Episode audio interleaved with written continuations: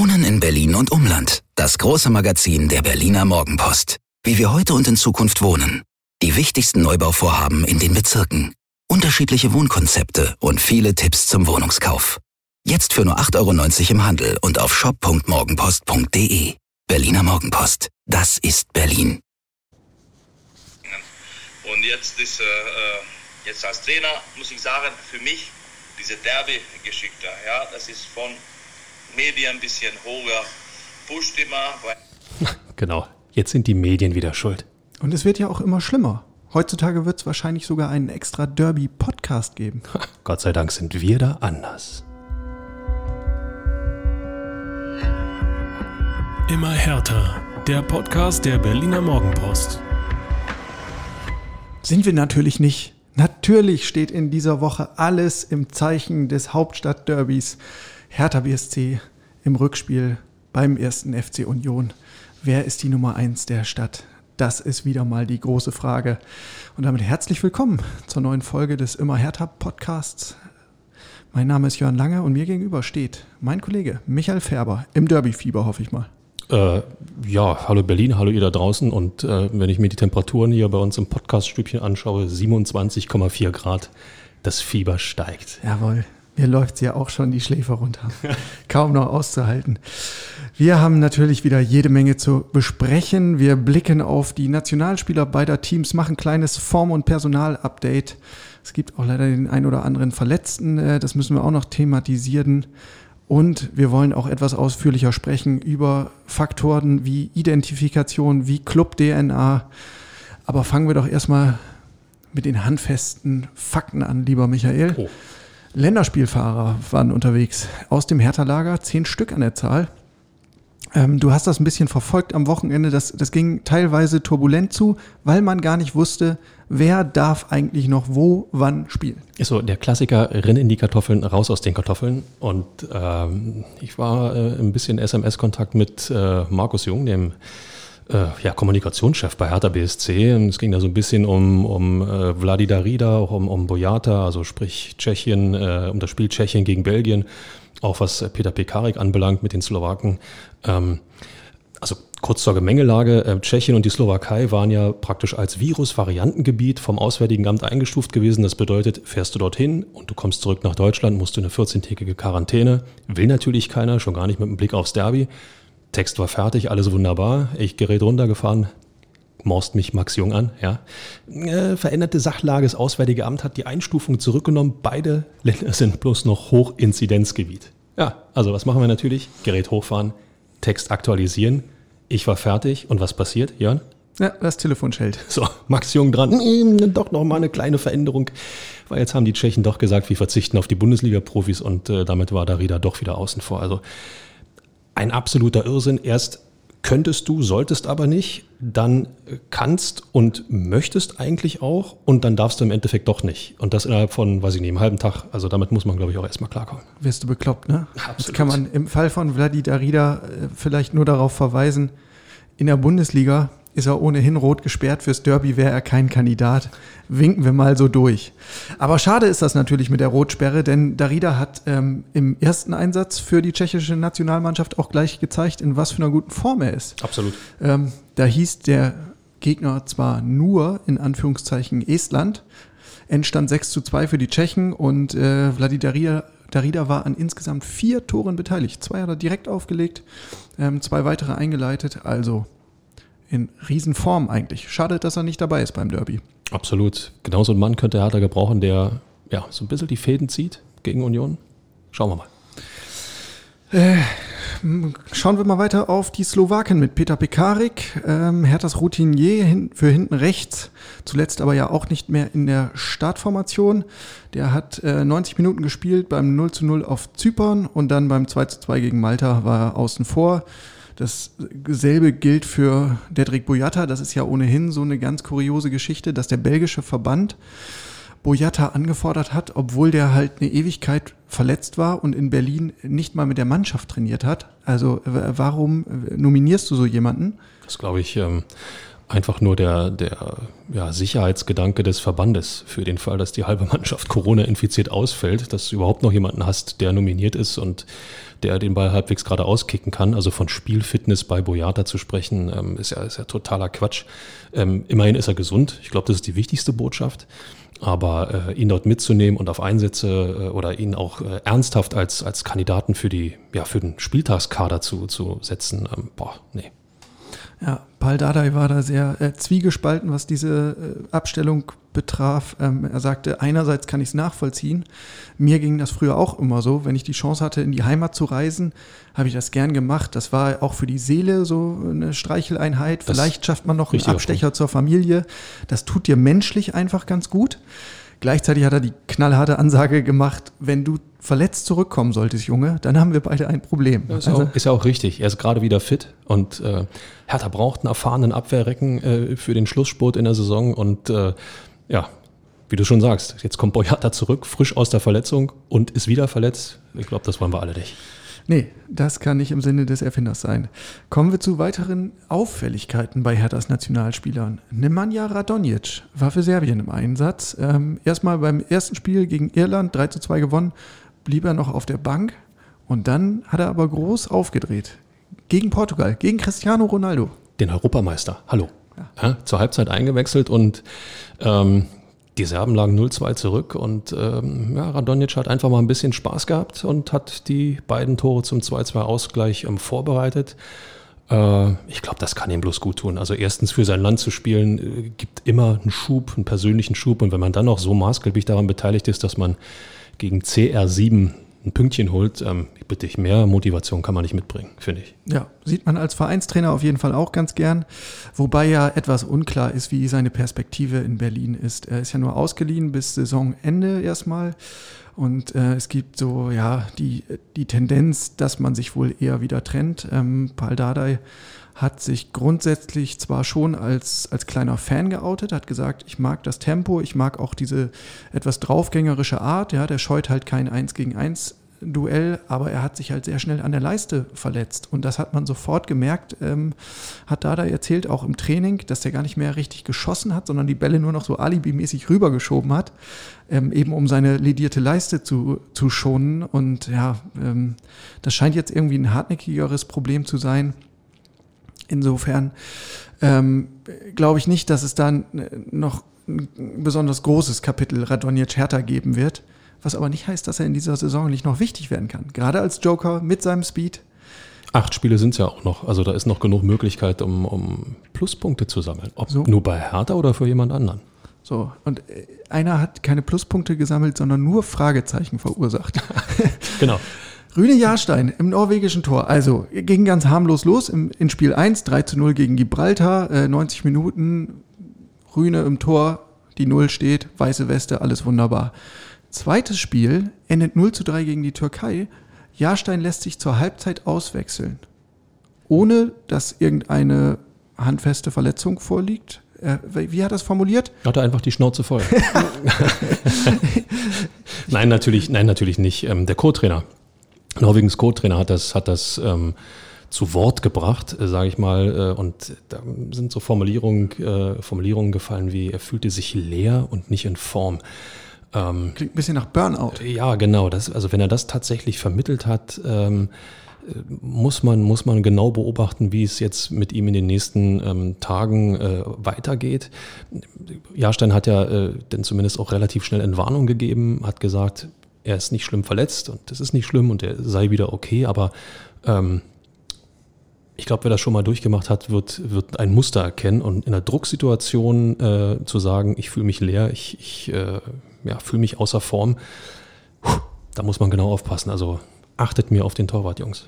Ja, auf jeden Fall etwas merkwürdig. Normalerweise ist der Mechanismus ja bei Profifußballern genau umgekehrt, egal wie sehr es zwickt oder zwackt, genau. du willst unbedingt spielen. Das, Auch genau das ist das. Und als, als Torwart, äh, sicherlich hast du nicht, ähm, ja, ich sag mal, diesen körperlichen Einsatz, den du vielleicht als Verteidiger hast oder als defensiver Mittelfeldspieler. Oder wenn du dich als Stürmer aufreibst, ähm, ganz banal gesagt, du stehst eben doch etwas öfter rum als andere Spieler, ist ja so. Aber die psychische Belastung kann einen dann äh, ja doch irgendwo schon zu schaffen machen. Und ähm, ich hoffe mal, dass es nichts Ernstes ist. Ähm, ich würde es ihm wünschen, dass es nichts Ernstes ist. So. Nicht, dass dir das im Nachhinein. Ja, ja, man kann ja hier sagen, was man will und plötzlich wird einem das Wort im Mund rumgedreht. Genau. Äh, schauen wir vom einen, von dem einen Ende des Platzes ans andere. In, in, auf die Stürmer. Chris Piontek hat für Polen gespielt und beim 3 zu 3 in Ungarn als Joker die Aufholjagd eingeleitet.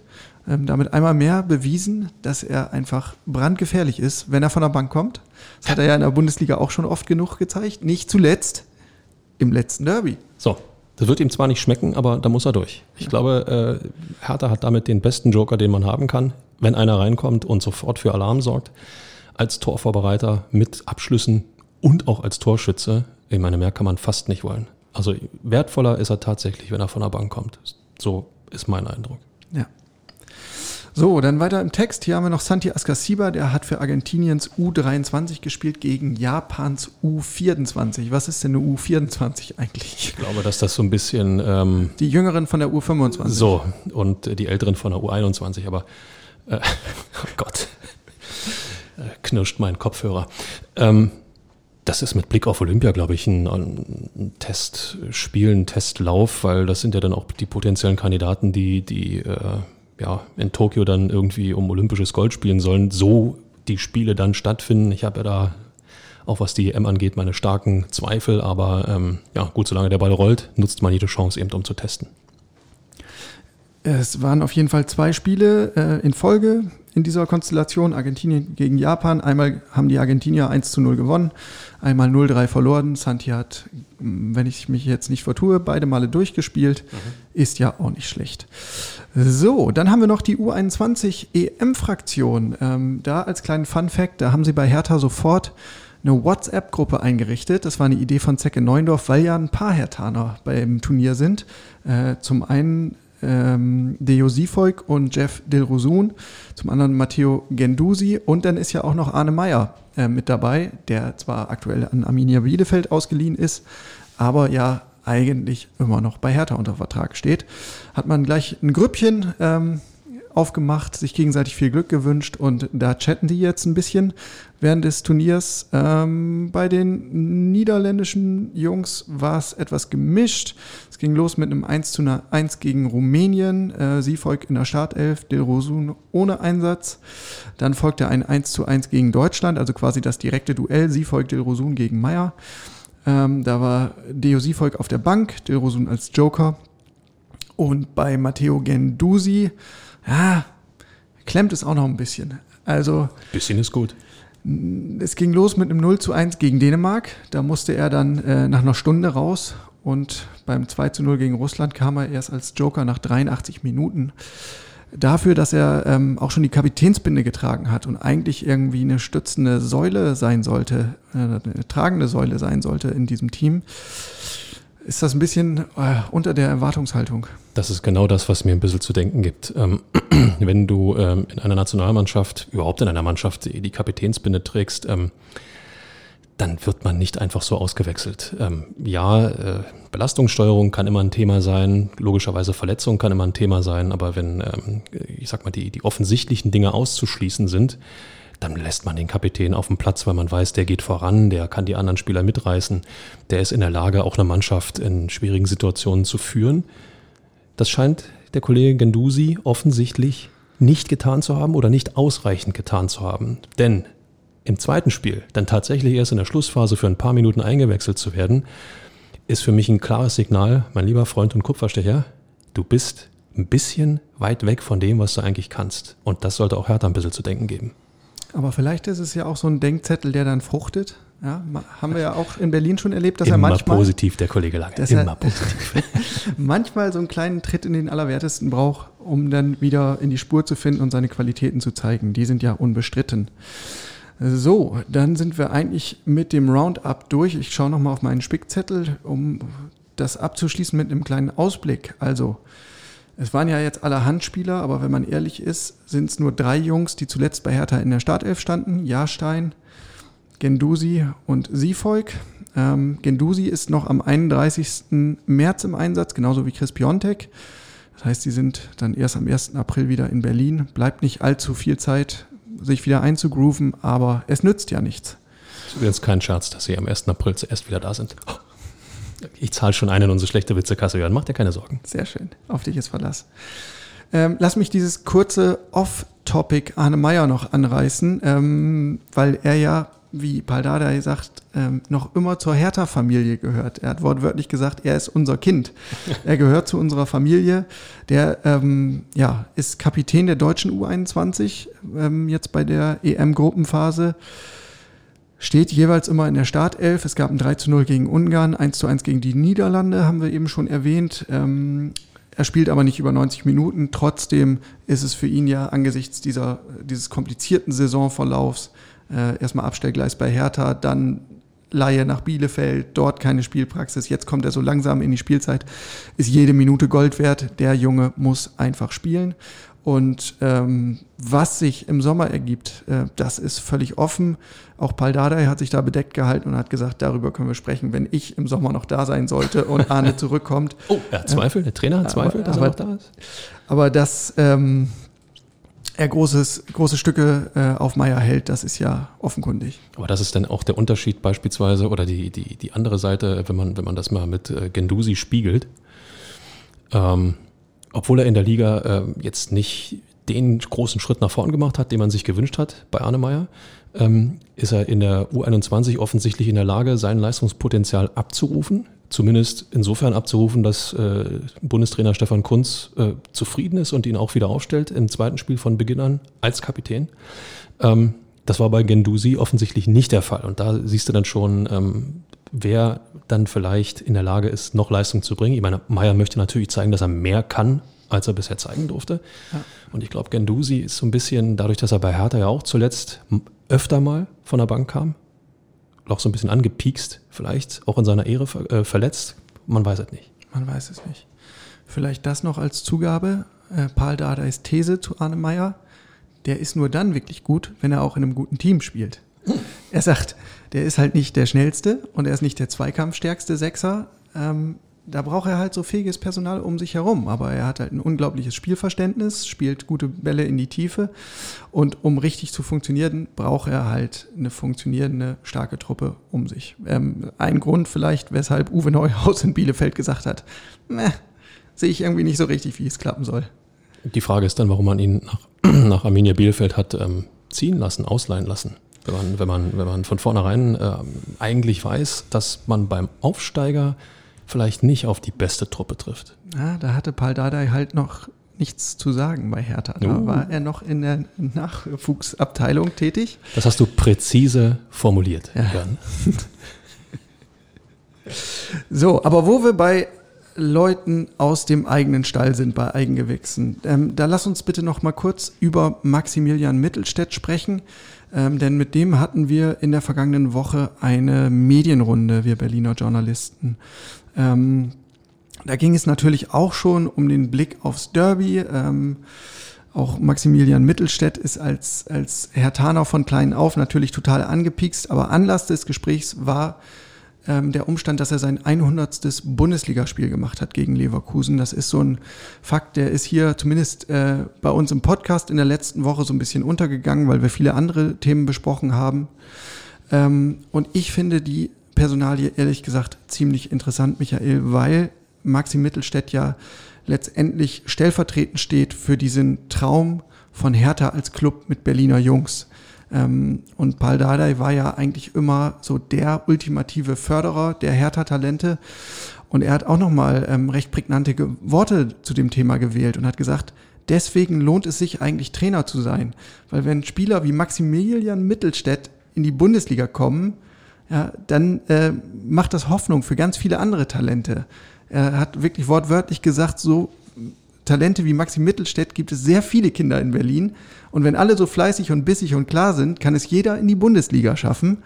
Ähm, in Berlin laufen viele Maximilian Mittelstädts rum. Also okay, ähm, das wage ich zu bezweifeln, aber im Grunde genommen hat er recht.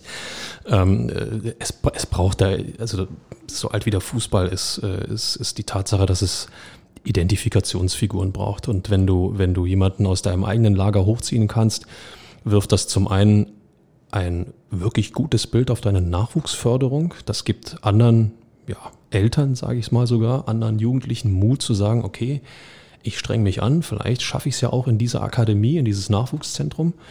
Und zum anderen kann sich ein Verein immer schmücken ähm, mit, mit äh, Spielern, die er aus dem eigenen Nachwuchs hochgezogen hat, von der finanziellen äh, Seite mal ganz zu schweigen. Klar steckst du auch äh, eine gewisse Summe X in die Ausbildung der Spieler, aber beileibe nicht irgendwie 10 oder 15 Millionen Ablöse, die du für vergleichbare Talente von anderen Clubs dann investieren müsstest. Also ähm, der Weg, dass dieser Weg genutzt wird oder dieser Pfad genutzt wird, um Profis zu generieren, ist absolut richtig und Mittelstädt scheint ja, ich würde mal fast sagen, seit langem wieder einer zu sein, der, der richtig einschlägt. Ne?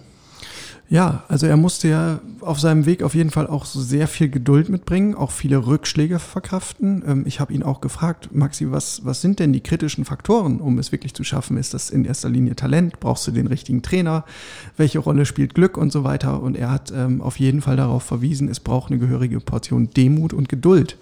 Ähm, du kannst nicht davon ausgehen, dass du irgendwie als Jungspund in diese Mannschaft kommst und äh, auf Anhieb Stammspieler wirst und äh, ständig halt in der Bundesliga aufläufst. So läuft das halt nicht im Normalfall. Ähm, es braucht eine gewisse Beharrlichkeit und das war ja auch ja, so ein kleiner Wink an andere Hertha-Talente, die, denen es vielleicht nicht schnell genug ging in Berlin und äh, die dann abgewandert sind. Also Lazar Samacic fällt mir da ein aus jüngerer Vergangenheit, ähm, ist ja ein prägnantes Beispiel. Ja, dokumentiert aber auch so ein bisschen den, äh, boah, jetzt klinge ich wie ein Altvorderer. Okay, muss jetzt, da, da muss nee. ich, da muss ich jetzt durch, da muss ich jetzt durch. Ich freue mich jetzt schon. Ja, ist, ist aber auch so ein bisschen der, der ähm, derzeitigen, ähm, wie soll man sagen, ähm, jugendlichen Denkrichtung geschuldet. Ich sag mal, bei all diesen Casting-Shows und, und äh, all diesen Formaten, die es gibt, ähm, reicht es, äh, eine Note richtig zu singen, schon ein Superstar. Und ähm, im, im Fußball blickt man sich dann ein, ähm, da reicht ein vernünftiger Querpass und schon hast du das Zeug zum Bundesliga-Profi. Nein, absolut nicht. Ähm, insofern der Begriff Demut einfach, ähm, das spielt der Dardai auch total in die Karten, weil er immer wieder sagt, ähm, ich sag euch nicht, wie gut ihr seid, sondern ich sage euch auch einfach mal, ihr seid scheiße. ja, in dem einen oder anderen Bereich. So. Und, und äh, das heißt ja nicht, dass er den einen Bereich nicht gutiert und lobt, aber es zeigt, wenn ihr euch da nicht verbessert, bleibt ihr stehen. Und äh, das scheint bei Mittelstädt irgendwo angekommen zu sein. Und äh, klar, bisschen Geduld muss man eben haben. Bisschen Glück gehört auch dazu. Bleibst du verletzungsfrei, kannst ja. es schaffen. Aber das bisschen Geduld heißt ja in diesem Fall auch mehrere Jahre. Und ähm, das ist einfach die Realität. Ja, oder du bist eben dieses Übertalent und äh, bist mit 19 schon bei Real Madrid interessant. Dann hast, bringst du aber diese, diese, diese, diese, wie soll man sagen, diese An Veranlagung äh, für das Fußballspiel mit, dann brauchst du auch keine Nachwuchsakademie mehr. Ja. Es geht ja darum, talentierte äh, junge Spieler oder Spieler, die, wo man erkennt, okay, wenn man die ein bisschen schleift, wenn man die ein bisschen formt, daraus vernünftige Bundesliga-Profis zu machen. Ähm, um diese Leute geht's ja. Und wenn die eben nicht Geduld, Mittelstädt sagt Demut mitbringen, boah, ja, dann wird es eben schwer. Ist ja. so. Falls ihr euch jetzt langsam fragt, warum wir die ganze Zeit über Maximilian Mittelstädt sprechen. Warum sprechen wir eigentlich über Maximilian Mittelstädt? Wo doch das Derby vor der Tür steht. Ähm, es lautet meine Antwort, weil ich es einen, einen interessanten Fall finde. Denn es geht ja jetzt gerade auch bei dem Derby immer um die Frage, warum bist du denn Anhänger von äh, entweder den Blau-Weißen oder den Rot-Weißen? Was, was an dem Club begeistert dich? Und äh, damit stellt sich für die Clubs dann ja auch immer die Frage, wofür stehen wir eigentlich? Und wenn man sich mit Paul Dardai unterhält, äh, dann merkt man ihm wirklich an, dass es ihm eine große Herzensangelegenheit ist. Und ich will euch hier nicht mit Dardai-Zitaten ähm, wirklich überhäufen, aber eins muss ich euch zumindest noch vorlesen, weil ich es wirklich markant fand. Ähm, und zwar hat er zu dem Fall Mittelstädt gesagt, wir sind alle stolz, dass einer, ähm, ein eigener Nachwuchsspieler bei diesem Verein 100 Bundesligaspiele gemacht hat. Und dann sagte er, es ist nicht böse gemeint, aber der 1999er Jahrgang, dieser vermeintliche goldene Jahrgang mit Bark, mit Dardai, Kiprit, Kade und Krebs, diese Spieler sollten hier sein die wissen, was Hertha bedeutet und wenn andere Spieler kommen, können sie in der Kabine erzählen, was Hertha ist. Das haben wir leider verpasst. Diese Jungs sind auseinandergegangen. Das ist eigenes Blut, das ist wichtig. Also nochmal so der ultimative Appell, ähm, eben diese, diese Vereins-DNA nicht leichtfertig herzuschenken. Natürlich ist das wichtig und äh, entweder du bist als Verein schon so weit entwickelt, dass du dir darum äh, keine Gedanken mehr machen brauchst, weil du per se in völlig anderen Sphären unterwegs bist. Ähm, Bayern München, Borussia Dortmund, auch wenn die natürlich immer die Wir sind die guten Karte spielen, aber die sind nicht anders. Äh, das sind das sind Truppen, die die sich aus dieser ähm, äh, ja, welche DNA haben wir oder was bedeutet Borussia Dortmund, was bedeutet, die sind völlig raus. Die sind im europäischen Denken und da brauchst du neben ähm, Spielern aus dem eigenen Kreis, aus dem, aus dem eigenen Nachwuchs, mit denen sich Leute identifizieren können, auch entsprechende viel höhere Qualität, die du aus deinem eigenen Nachwuchs äh, logischerweise gar nicht in der Häufung generieren kannst. Hertha BSC ist noch lange nicht so weit. Das heißt, der erste Schritt, um wirklich ähm, auch bei, auch bei vielleicht neuen interessierten Zuschauern, Fans, die sagen, oh, Hertha könnte mich interessieren, mal einen Pflock zu setzen, wäre, der kommt aus Berlin, der kommt aus Berlin, den hat Hertha ausgebildet, dann muss ja da irgendetwas richtig laufen. Und schon ist so eine, so eine, so eine, so eine Wechselwirkung, äh, die entstehen kann und die einen Verein nach vorne bringen kann. Und das wurde, da sagt Paul Dada das Richtige, versaut. Es ja. wurde versaut. Ja, nun muss man allerdings auch mit ein bisschen Abstand sagen, ähm, ganz so einfach ist es ja nicht. Ne? Also Paul Dardai selbst war zum Beispiel in der Situation, wo er gesagt hat, ein Spieler wie Flo Bark, einen jungen Innenverteidiger, den hole ich zu den Profis hoch. Ich möchte den gern fördern. Er hat dann aber auch gemerkt, der bringt nicht so das richtige Mindset mit. Der hat ein bisschen Gewicht zugelegt, der hat im Training nicht alles gegeben. Ähm, er hat Bark öffentlich angezählt, aber das war halt weit davon entfernt, ähm, dass Bark irgendwie eine Perspektive hatte, Stammspieler zu werden. Und bei anderen Spielern war äh, der Unterschied noch, noch eklatanter. Auch Julius Kade, der dann ja später auch zur Union gegangen ist. Und da, und da, sorry, wenn ich dir ins Wort falle, und da auch keine Rolle gespielt hat. Man muss auch sagen, er ist, glaube ich, mit 19 rüber äh, in Richtung alte Försterei und ähm, hat sich dann dort plötzlich äh, Profis wie Christian, Christian Gentner gegenübergestanden. Ähm, bei allem Respekt, den, genau. da, da, kann das kann gar nicht funktionieren. Genau, und genauso ein Beispiel gibt es jetzt bei Hertha auch wieder. Ähm, Jessica Gangkamp, der unter Bruno Labbadia, unter Dardais Vorgänger, regelmäßig Einsätze hatte als Joker, der spielt jetzt aktuell gar keine Rolle mehr, obwohl Dardai der große Nachwuchsförderer ist. Und er sagt, ähm, das muss man ganz nüchtern sehen. Ich sehe den überhaupt nicht als Außenbahnspieler. Für mich ist der ein Mittelstürmer, war der schon immer. Grüße an Bruno Labbadia. Ähm, und da habe ich einfach Cordoba und Piontek und die sind mindestens eine Klasse besser. Dazu kommt die mentale Beanspruchung Abstiegskampf. Genau. Wie soll man da Talente fördern? Genau. Und das kann man ja drehen und wenden, wie man will. Und da kann man ganz viel ähm, Ideologie und Idealismus mit an den Tag legen und sagen, unsere Nachwuchsspieler sind uns wichtig, aber an diesem Punkt kommst du ja in der Bundesliga, dass es an irgendeiner Stelle dann gerade nicht weitergeht. Und dann ist die große Frage, wie gehst du dann damit um? Na, vor allen Dingen, ähm, du bist aber Hertha BSC jetzt in einer Situation, wo, wo du über solche Sachen eigentlich gar nicht nachdenken darfst. Du musst zusehen, dass du die Saison als Erstligist beendest. Ja, da, da geht es nicht darum, jetzt irgendwelche, irgendwelchen jüngeren Spielern ähm, Möglichkeiten zu geben, sondern es geht jetzt ums ja, nackte Überleben in der Bundesliga. Und da brauchst du gestandene Profis, die das Ding tatsächlich aus dem, aus dem Dreck ziehen können. Ist blöd für Talente, aber da muss der Verein einfach aus Vereinssicht handeln. Das Ganze mit, mit einem Gangkamp und, und äh, kann man dann streiten, Außenbahn oder Mittelstürmer oder linker Abwehrspieler oder was auch immer. Ähm, solche Sachen müssen natürlich am Saisonbeginn entstehen, entschieden werden und auch eingeleitet werden. Da hast du Zeit, um solche Sachen auszuprobieren. Jetzt, in der Situation, keine Chance. Ja, und zum großen Ganzen gehört natürlich auch, dass die Meinung von Paul Dardai nicht zwangsläufig die Meinung von Hertha BSCs Clubführung ist, ähm, weil ich habe arge Zweifel, dass Investor Lars Windhorst oder auch Carsten Schmidt mit diesem Profil als Aus- und Weiterbildungsclub so richtig glücklich wäre. Ähm, da sind natürlich jetzt durch das viele Geld, was da ist, ähm, ganz neue Ansprüche entstanden. Das ist ja das, was wir in der Ära Preetz immer wieder auch kritisiert haben, Jörn, dass sich Hertha eigentlich hinter diesem Begriff Ausbildungs-, Weiterbildungsclub versteckt hat und sich damit selbst eingebremst hat, auf dem Weg etwas Größeres zu werden. Das heißt aber nicht, dass du jetzt Aus- und Weiterbildung wegfallen lassen musst. Aber du musst dich, du darfst dich nicht als Aus- und Weiterbildungsclub begreifen, wenn du in Europa angreifen willst. So ist es. So, dann kommen wir bei dem Komplex mal langsam, aber sicher zum Ende. Äh, zwei Dinge will ich dir noch zurufen. Und zwar, zum einen habe ich Maxi Mittelstädt höchst selbst nochmal gefragt, diese Geschichte mit, mit der Identifikation, mit den Nachwuchskräften, mit den Eigengewächsen, ist das jetzt eigentlich Stoff für Fußballromantiker oder ist das wirklich wichtig?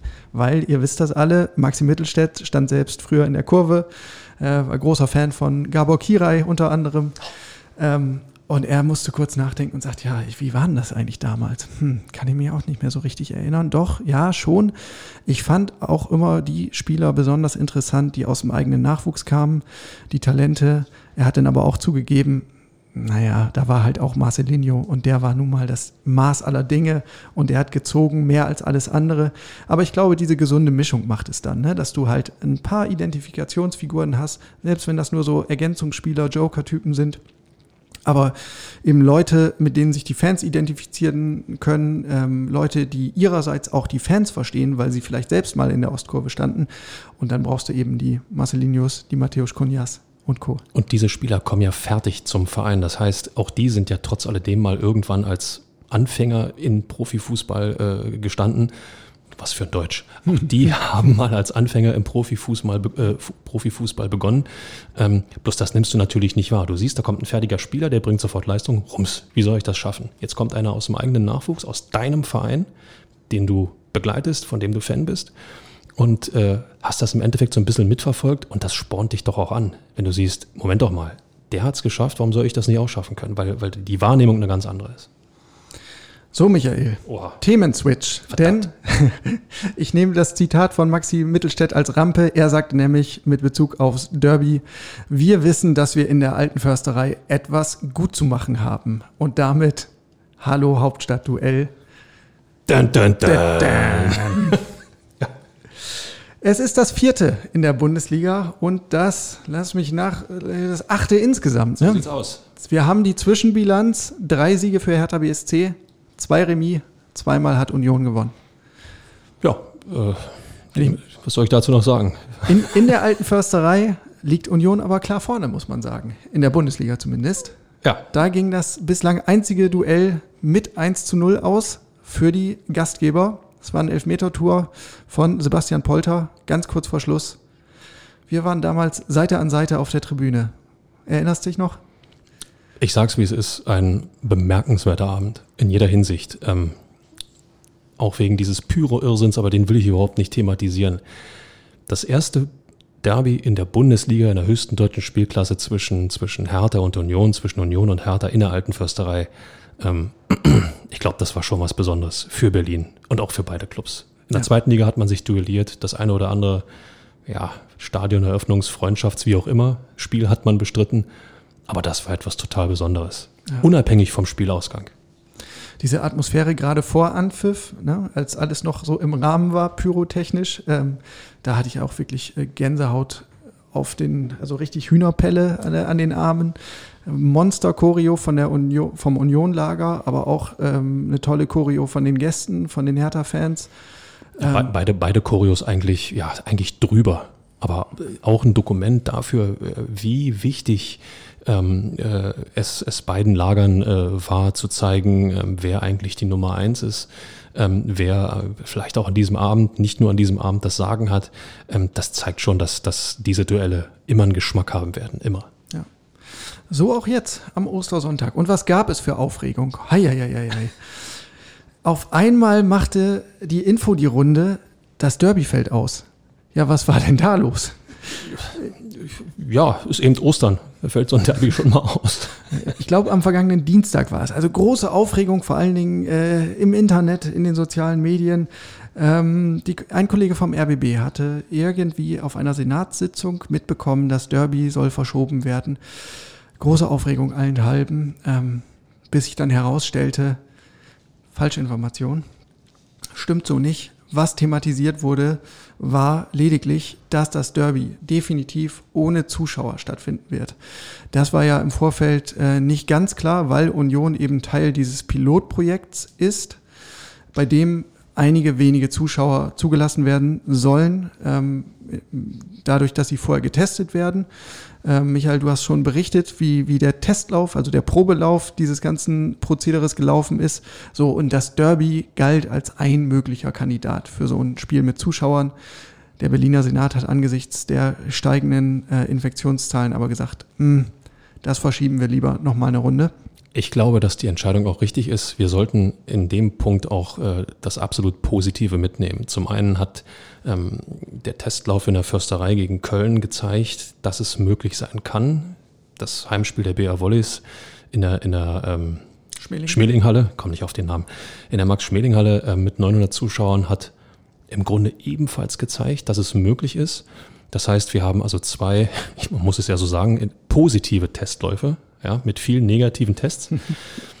Und äh, wenn das, wenn das in diesem Rahmen funktioniert, ist das auch ein Signal, dass es später einmal funktionieren kann. Ich glaube, das jetzt zum Derby nicht zuzulassen, also Zuschauer zuzulassen, ist die richtige Entscheidung, weil ähm, wir ja alle doch irgendwo hiepern, dass wieder Fans ins Stadion kommen und äh, gerade bei so einem Derby mit Zuschauern ähm, ist die Atmosphäre ähm, immer eine andere und ähm, ich befürchte einfach, dass äh, wenn man dort Zuschauer zugelassen hätte, 500, 1000, je nachdem, wie viel möglich wären, ähm, ja, hätte sich der eine oder andere vielleicht doch noch da verirrt. Also ähm, Geduld ist hier das oberste Gebot, auch wenn es inzwischen echt schwer fällt, muss ich sagen. Ja, in der Tat. Und auch bei Hertha ist man ähm, ja sehr demütig in dieser Frage. Und Paul Dardai sagte zum Beispiel, puh, ja, also völlig in Ordnung, Hygieneregeln geht vor, gehen vor. Ähm, und ich persönlich bin froh, wenn wir überhaupt die Saison zu Ende bekommen. Also man sieht diese Gefahr ähm, zunehmend ausfallender Spiele, wie es die ja in der zweiten Liga auch schon gab ähm, auch in der Bundesliga auf sich zurollen. Bei Hertha zum Beispiel, oder ich glaube, bei allen Te äh, Clubs ist es so, dass auch das Testverfahren nochmal angepasst wird. Ich kann das jetzt nur mit Sicherheit für Hertha sagen. Vielleicht kannst du aus dem Union-Lager noch beisteuern, aber in, in Westend ist es so, dass nicht mehr ab April nicht mehr zweimal pro Woche getestet wird, sondern täglich. Ich denke, das ist ähm, von der DFL äh, eigentlich so ja, übergestülpt worden, den ja, Verein, einfach um noch mehr Sicherheit zu generieren damit die Saison zu Ende gespielt werden kann. Ich meine, das wäre natürlich jetzt fatal. Du hast dich mit 95 Prozent Geisterspielen, ganz am Anfang der Saison gab es ja ein paar Spiele, wo ein paar Zuschauer zugelassen waren, hast du dich jetzt 26, 27 Spieltage lang äh, entlang gehangelt und jetzt musst du abbrechen, weil äh, ja, die Infektionen wieder nach oben schnellen. Insofern da noch mehr Sicherheit walten zu lassen, ähm, ist richtig. Wie ist es denn um deine Derby-Vorfreude bestellt, Michael? Also ich habe ja, ich bin ja großer Fan von YouTube. Ja? ähm, und, ähm, Aber du bist auch großer Fan von Zuschauern.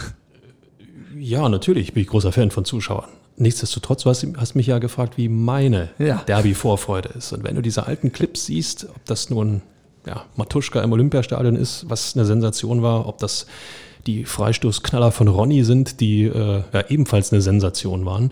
Ähm, die beiden, ja, die beiden Hertha-Siege, 4 zu 0, 3 zu 1, zuletzt äh, auch die sich nochmal in, in der Zusammenfassung anzuschauen, dann merkst du schon, das ist was anderes, als wenn du gegen Gladbach spielst oder, weiß ich nicht, Stutt ja. Stuttgart oder Duisburg.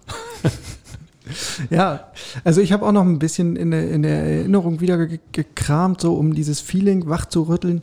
Und ich muss sagen, bei den letzten beiden Begegnungen, also den Geisterspielen im Olympiastadion, das war schon irgendwie merkwürdig. Ähm, und es bleibt halt auch so ein Restgefühl, ähm, von, ja, so richtig repräsentativ ist es ja nicht. So ein richtiges Derby war es ja nicht. Also das liegt nicht nur an den fehlenden Zuschauern, sondern auch an den Umständen. Ne? Das äh, erste Spiel dieser, dieser beiden Partien, das war halt äh, unmittelbar nach dem Liga-Restart. Ähm, die, die, zweite Partie dann gleich. Ähm, Hertha ist sehr gut damit klargekommen. Bruno Labbadia als neuer Trainer hat da ähm, eine neue Dynamik entfacht. Union hat Schwierigkeiten Sch gehabt. Schwierigkeiten Echte gehabt. Schwierigkeiten ja. gehabt. So, und beim, beim jüngsten Derby jetzt war es, ja, also es waren ja im Grunde zwei Spiele in einem. Genau. Ja. Wenn man so möchte. Ähm, die ersten, ich weiß nicht, 10, 15 Minuten waren es, äh, nee, ein bisschen mehr noch, ne? Ja, 25, 27 Minuten, glaube ich. Ähm, ja. Ich glaube, da stimmt ja mit uns überein da draußen. Ähm, da war Union besser im Olympiastadion, hat auch verdient geführt. Und dann kommt der Andrich da mit seinem Kung-Fu-Tritt, schwächt nicht nur seine Truppe, sondern ähm, ja, macht damit auch das Tor auf, was Hertha dann etwas später auch nutzt, ähm, auch durch die Einwechslung zur Halbzeit, aber ähm, das haben sie dann gut ausgespielt und, und äh, auch das Spiel verdient gewonnen, muss man einfach sagen. Ja. So, und jetzt sind wir in die Derby-Woche gestartet und das Säbelrasseln beginnt allmählich, langsam aber sicher. Arne Friedrich zum Beispiel hat mit der Bild gesprochen, äh, Herthas Sportdirektor, und hat gesagt, für mich gibt es nur einen Verein in dieser Stadt, ich bin blau-weiß. Tabellarisch ist Union zwar gerade vor uns, im Vergleich über die Jahre haben wir aber die Nase vorn. Punkt. Ja, da sprechen leider die Fakten, sprechen da für ihn. Aber äh, Nummer eins in der Stadt, äh, Union ist siebter und Hertha? Ja, halt 14. Ja, die Fakten derzeit sprechen nicht zwingend für Hertha. Und äh, auch was die Sieger angeht, hat Hertha echten Nachholbedarf. Aber äh, gut, bei Union, komm, ich lese das mal vor. Christopher Lenz im Kicker. Ja? Ähm, ich zitiere das mal. Ähm, ich hoffe für die Union-Fans, dass Hertha die Klasse hält. Von den bislang drei Derbys haben wir nur eins vor Zuschauern gespielt. Das ist nicht genug. Hertha muss drin bleiben, aber sie sollen gerne leiden bis zum Ende und es erst in der Relegation schaffen. Ei, ei, ei. Also da höre ich doch das Scheppern der Säbel. Ja, Ja, also manch einer kriegt schon ein bisschen Puls jetzt. Äh, Ohne Zweifel. es gibt aber auch andere, die versuchen ein bisschen Druck vom Kessel zu nehmen und dazu gehört Paul Dardai. Und ich spiele euch das jetzt einfach nochmal vor, weil es niemand einfach so schön sagen kann, wie es Paul sagt. Deswegen, äh, ich bitte die äh, etwas ausbaufähige Audioqualität zu entschuldigen, aber hört selbst. Früher gab es so etwas nicht, ja? Seien wir ehrlich. Und ich sage noch, nee, noch weiter. Dann die alte Herren spielen in Schmellinghalle. Wir kommen super klar mit den Unionsspielern. Dann in dieses Spiel ist immer hart, weil es geht um die Fans. Will alle gewinnen, aber wir sind immer ein sehr korrektes Verhältnis. Immer. Schon gehabt und ist so. Ich glaube, bleibt so. Und das gilt auch für die Nachwuchs. Ja, bei der Akademie, wir arbeiten wir beide gut und wir arbeiten für die deutsche Fußball A und B selber Meinung austausch, Freundschaftsspieler, sehr gerne immer. Und es ist immer eine gute Atmosphäre. Natürlich für Spiel, das ist auch dort eine Derby, aber das ist nicht so wie Schalke, Hertha oder Derby für die Fans, auch für uns wichtig, für uns ist sowieso wichtig in diesem Moment, auch wichtig natürlich in der Stadt die Beste zu sein, aber trotzdem, das ist immer ein fairer Derby gewesen und ein faires Kampf. Und, und, und sogar, das geht um die Berliner Fußball, was schön ist. Und umso mehr Fans gibt hier in Berlin, umso besser, umso mehr Talent, umso mehr Nachwuchs, umso mehr Schule macht mit. Super. Ich habe gerade tatsächlich meine Augen geschlossen und habe mir Paul Dardai in blau-weißer Robe auf einer Kanzel vorgestellt, wie er zu Berliner Fußballjüngern spricht. Jawohl.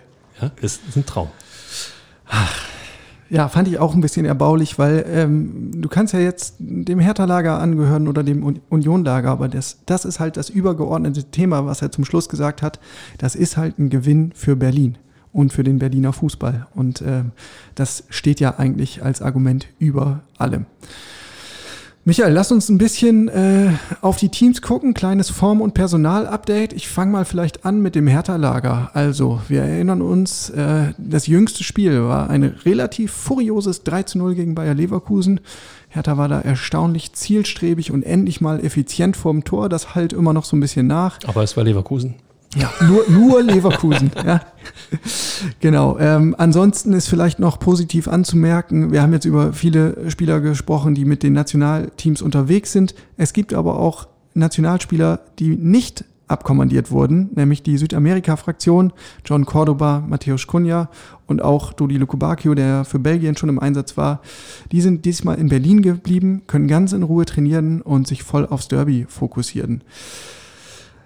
Bei Sami Khedira ähm, sind die Fragezeichen nicht kleiner geworden. Ähm, dass er jetzt zum Derby wieder zurück ins Team rückt, das gilt eher als unwahrscheinlich.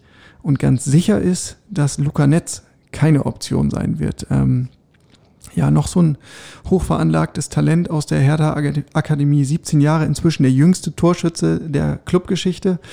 Da gab es leider die Hiobsbotschaft am vergangenen Donnerstag. Er hat sich einen Mittelfußbruch im linken Fuß zugezogen. Das ist gleichbedeutend mit dem Saison aus. Er muss operiert werden. Und auch wenn er zuletzt nur Joker war, ja, er hat eben auch ein Tor zustande gebracht und hat mit seinem Offensivdrang ähm, immer noch mal eine Option geliefert, ähm, in, der, in der Schlussphase eines Spiels ein bisschen Dampf zu machen. Aus Clubsicht ist dieser Ausfall jetzt vielleicht nicht wahnsinnig furchtbar. Ich glaube, Hertha kommt auch so durch. Es gibt ja auch noch andere Spieler, Javairo Del Rosun zum Beispiel, die man als Joker bringen kann. Aus Spielersicht ist es natürlich bitter.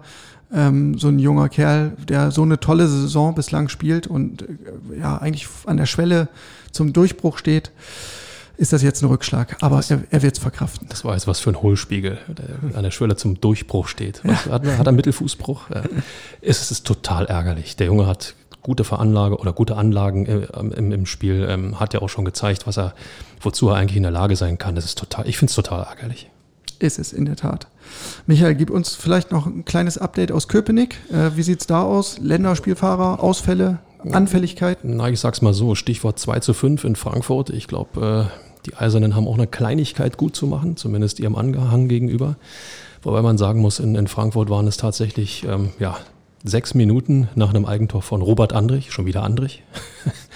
Ähm, ansonsten ging es eigentlich gegen starke Frankfurter, aber in den sechs Minuten ist Union ähm, ja, völlig, völlig weggebrochen. Ähm, jetzt kann man natürlich überlegen, nach einem Gegentor fangen sie an zu schwimmen, habe ich eher nicht so in Erinnerung.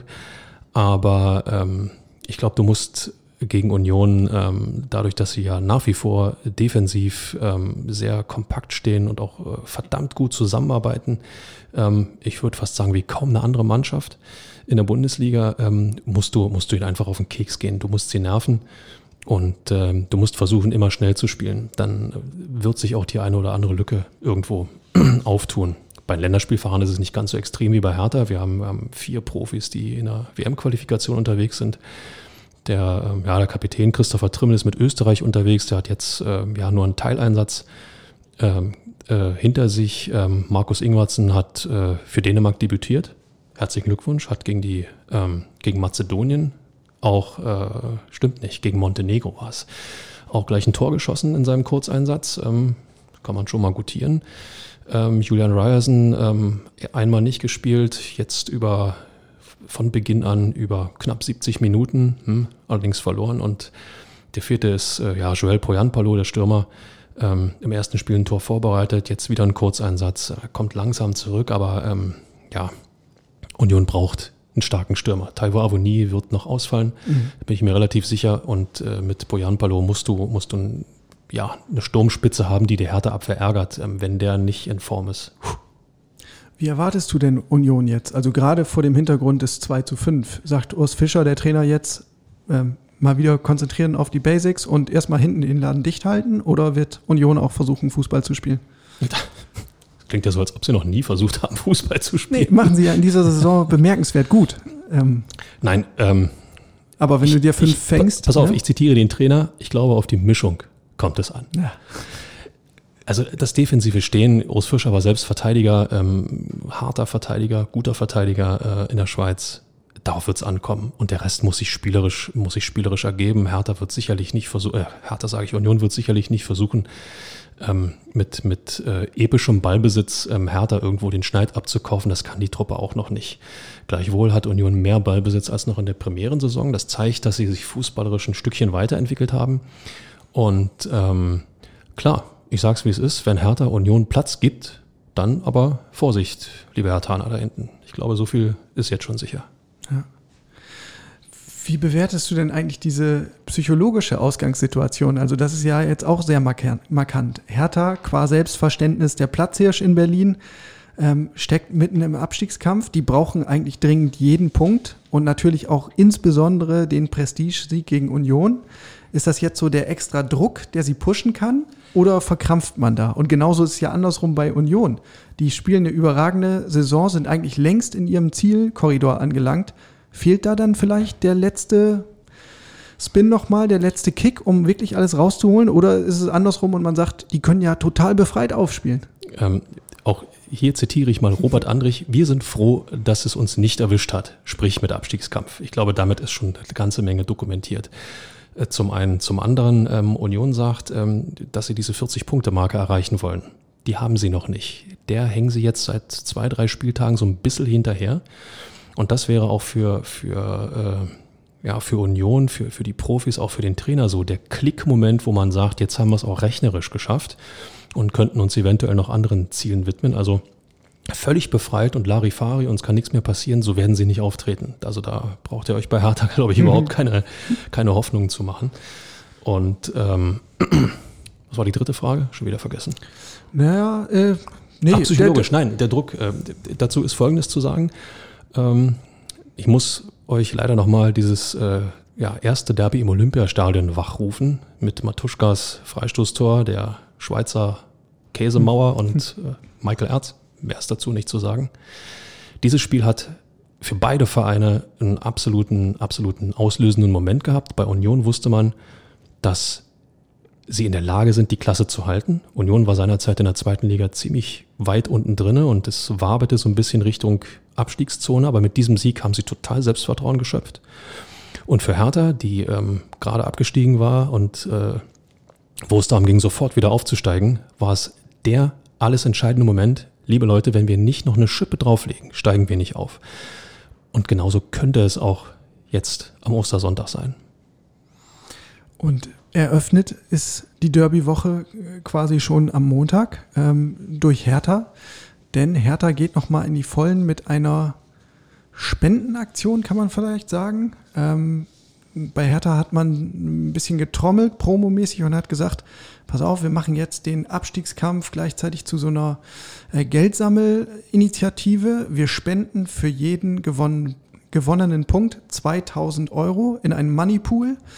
Und dann dürfen sich Berliner Corona-Initiativen, wohltätige ähm, gemeinnützige Corona-Initiativen bewerben. Am Ende wird abgestimmt und einer bekommt das Geld und kann davon profitieren. Nun Kommt ja nicht so viel Geld zusammen, oder? naja, naja, das hängt eben auch von den Berlinerinnen und Berlinern ab. Denn es gibt noch eine Zusatzklausel. Wer jetzt Mitglied wird bei Hertha BSC, dessen erster Jahresmitgliedsbeitrag fließt halt auch mit ein in diesen Moneypool. Also das ist ein aktives Werben um neue Mitglieder und das kommt ja auch nicht von ungefähr, sondern ist eben auch durch ja, das Aufkommen des ersten FC Union inspiriert, der ja mitgliedertechnisch schon an Hertha vorbeigezogen ist. Ähm, so, und das hat man eben in Westend auch registriert und äh, gemerkt, wir müssen uns ein bisschen mehr einfallen lassen, auch an, auf dieser Schiene legitimes äh, Thema. Ich sag mal, es ist sicherlich eine Kennzahl, die auch äh, über oder über die sich ein, die Größe eines Vereins definieren lässt. Überhaupt keinen Zweifel. Und ähm, jetzt kann man das natürlich negativ sehen. Ja, man äh, versucht den Leuten das Geld aus der Tasche zu ziehen, indem man eine Benefizveranstaltung vorschiebt. Was für ein billiger Trick. So, was für ein billiger Trick. Andererseits, ähm, mein Gott, wenn man was Gutes tun kann mit äh, dem Geld, was man, was man gibt, ja, ähm, was Schöneres gibt es doch eigentlich nicht. Muss ich auch sagen. Ich finde das in Ordnung. Das ist ein schöner Doppelpass zwischen Profisport und ja, äh, gesellschaftlichem dem, Engagement. Genau, dem normalen Leben. Ja, und ähm, so, why not? Why not? Äh, wer sich jetzt vielleicht gerade entscheiden will, Hertha-Mitglied zu werden, könnte ein guter Zeitpunkt sein. Bist du es schon? Ja, bist du schon Hertha Mitglied? Um Gottes Willen, ich bin doch zur Neutralität verpflichtet. Das wollte ich bloß checken, nicht, dass wir hier jetzt irgendwelche Probleme bekommen bei so. eurem Lieblingspodcast. Michael, dann ziehen wir einen Schlussstrich drunter für diese Woche. Nein, tun wir nicht, weil dein Tipp ist gefragt für Ostersonntag. Ja. Erster FC Union gegen Hertha BSC. Eigentlich hat mir mein Bauchgefühl heute Morgen ein Unentschieden, ein 2 zu 2 diktiert. Ich habe mich aber jetzt im Laufe des Tages irgendwie nochmal die Sachen so ein bisschen durch den Kopf gehen lassen und ich tippe auf einen 2 zu 1 Sieg für Hertha. Ich halte mit einem 3 zu 2 für Union dagegen. Du traust dir was? Natürlich traue ich dir was. Der Verlierer zahlt übrigens in die schlechte Witzekasse. Jawohl. So, dann jetzt aber äh, wünschen wir euch natürlich eine tolle Woche, ein schönes Osterfest und ein ganz hervorragendes Derby. Ein schönes Spiel hoffentlich mit tollem Fußball, vielen Emotionen und ja, dem richtigen Sieger. Bleibt gesund, achtet weiter auf die Hygiene- und Abstandsregeln, gerade zu den Feiertagen, wenn es zur Familie, Familie gehen sollte. Und das letzte Wort, Micha, hast du natürlich wieder in der Nachspielzeit. Die Nachspielzeit beträgt eine Minute. Tja, wie wäre es denn mal mit einer kleinen Zeitreise? Hm? Also, als Schüler hat mich immer schon dieser Overhead-Projektor total beeindruckt. Ihr wisst schon, dieses monströse Gerät, äh, das immer dieses verschwommene Bild an die Wand projiziert hat oder einfach immer kaputt war. Schöne neue Welt eben. Jetzt kommt meine Tochter vor ein paar Tagen um die Ecke und präsentiert mir auf ihrem Laptop eine PowerPoint-Präsentation zum Thema Streamingdienste, die sich echt gewaschen hat. Einfach so. Ich sag nur Generation Netflix und ja, ich war beeindruckt. Und natürlich hat es sofort Klick bei mir gemacht. Wenn man eben nicht ins Kino gehen kann, holt man sich das Kino einfach nach Hause. Und wenn man nicht zum Fußball gehen kann, dann macht man es sich eben per Livestream bei Union gegen Hertha gemütlich. Und wer es oldschool mag, kann dann auch gerne diese Sky-Decoder verwenden. Ich weiß genau, was ihr jetzt denkt. Das ist doch nicht dasselbe, als wenn man ins Stadion geht. Ihr habt ja recht. Aber man muss nicht querdenken, um festzustellen, das Derby am Ostersonntag wird mit Abstand das Beste, das diese Saison zu bieten hat. Immer härter. Der Podcast der Berliner Morgenpost.